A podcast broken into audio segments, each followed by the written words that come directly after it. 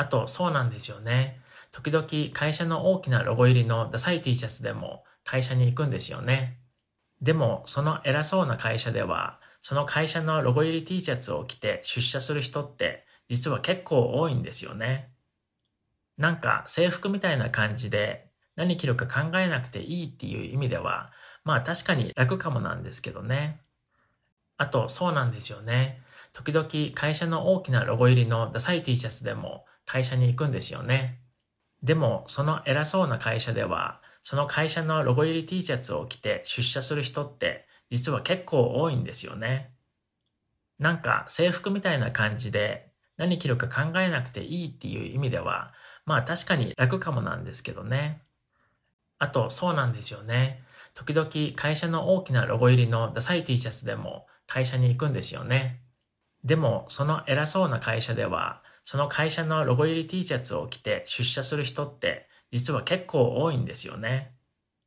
なんか制服みたいな感じで何着るか考えなくていいっていう意味ではまあ確かに楽かもなんですけどね。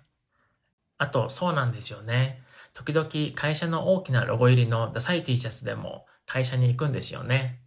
でもその偉そうな会社ではその会社のロゴ入り T シャツを着て出社する人って実は結構多いんですよね。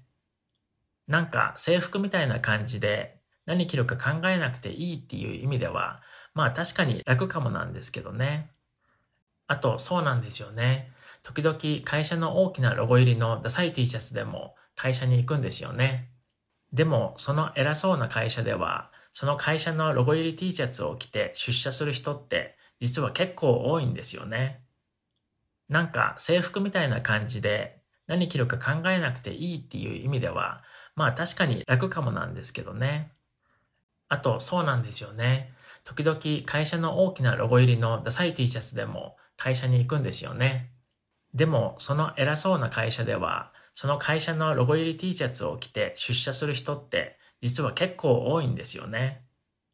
なんか制服みたいな感じで何着るか考えなくていいっていう意味ではまあ確かに楽かもなんですけどね。あとそうなんですよね。時々会社の大きなロゴ入りのダサい T シャツでも会社に行くんですよね。でもその偉そうな会社ではその会社のロゴ入り T シャツを着て出社する人って実は結構多いんですよね。なんか制服みたいな感じで何着るか考えなくていいっていう意味ではまあ確かに楽かもなんですけどね。